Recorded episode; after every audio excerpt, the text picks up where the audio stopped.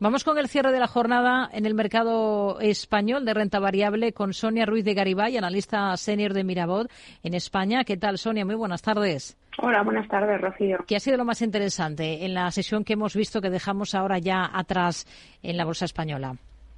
Bueno, pues es una sesión un poco de antesala para la gran publicación de resultados que nos espera durante la semana y yo destacaría fundamentalmente dos. Pues el índice de precios industriales del mes de enero, que ha sido del menos 3,8 en el mes y mejorando 2,5 puntos por encima del, del mes anterior de diciembre.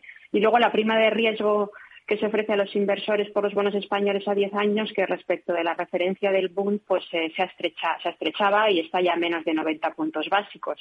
Yo diría que son los dos temas más destacables, aparte de los resultados de CIE que hemos visto, pero como digo, a partir de mañana empezarán ya a, a, golparse las publicaciones de los principales valores del mercado español. Hmm.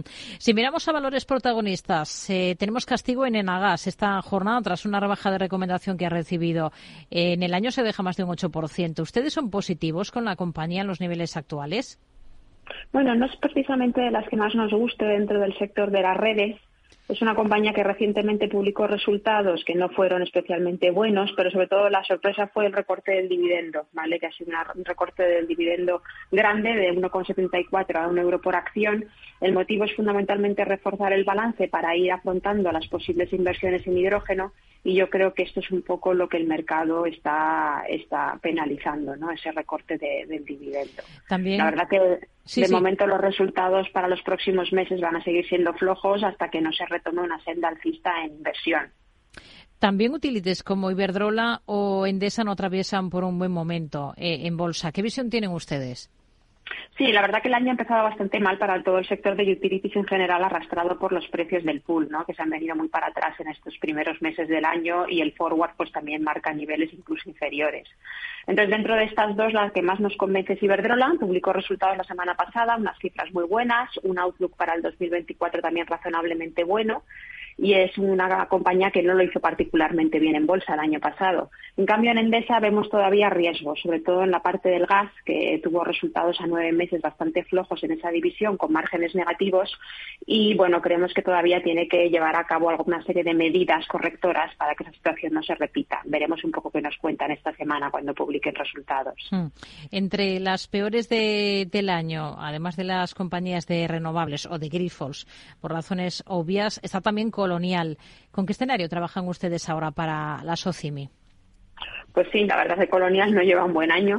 Es uno de nuestros valores favoritos dentro del sector de real estate, porque está cotizando con unos descuentos muy abultados respecto de su NTA y lo cierto es que los activos que tiene siguen siendo unos activos de muchísima calidad que se reflejan en que los crecimientos comparables en rentas trimestre a trimestre están siendo muy buenos, del orden del 8-10%, apoyados por la indexación, por la firma de nuevas rentas y por la incorporación de los últimos desarrollos. El valor nos gusta mucho. Lo que pasa es que el mercado pues penaliza que está dentro de real estate y el daño que la subida de yields ha hecho al sector en términos de ralentización o paralización del mercado de inversión. Esperemos que de al 24 esto se vaya poco a poco reduciendo y, se empiece a, reflejar en bolsa, ¿no? Entonces, bueno, nosotros ya vemos que es uno de nuestros valores favoritos para, para el año. IAG es de las mejores de, del IBEX, lo ha sido durante buena parte de esta jornada. ¿Qué les convence a ustedes y qué no de la compañía, de la aerolínea? Hombre, lo que más convence es la recuperación que ha, tenido tan sólida de los niveles pre-COVID a nivel de tráfico y el saneamiento del balance después de estar pues bastante endeudada ¿no? en los años en los años malos.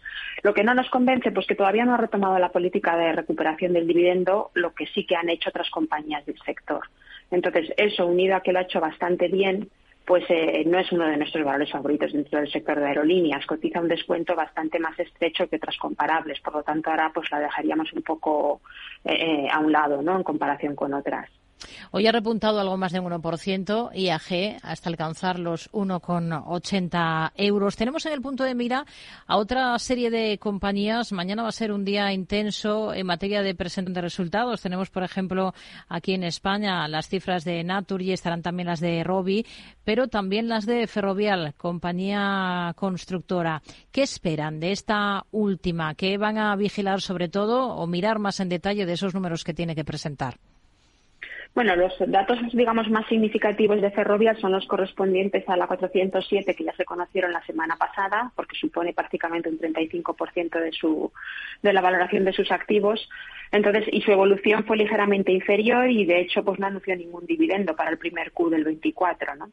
Entonces, eh, conocido este dato, pues ahora mismo lo que queda más relevante es ver un poco el, el tráfico y las tarifas en las concesiones de Estados Unidos por un lado y el grado de avance del proyecto de la nueva terminal en, en JFK de Nueva York porque el resto de los negocios la verdad que tienen poca trascendencia, aunque bueno, sí estaremos un poco atentos a cómo evoluciona el circulante en la división de construcción y lo que puede suponer en su posición de caja neta.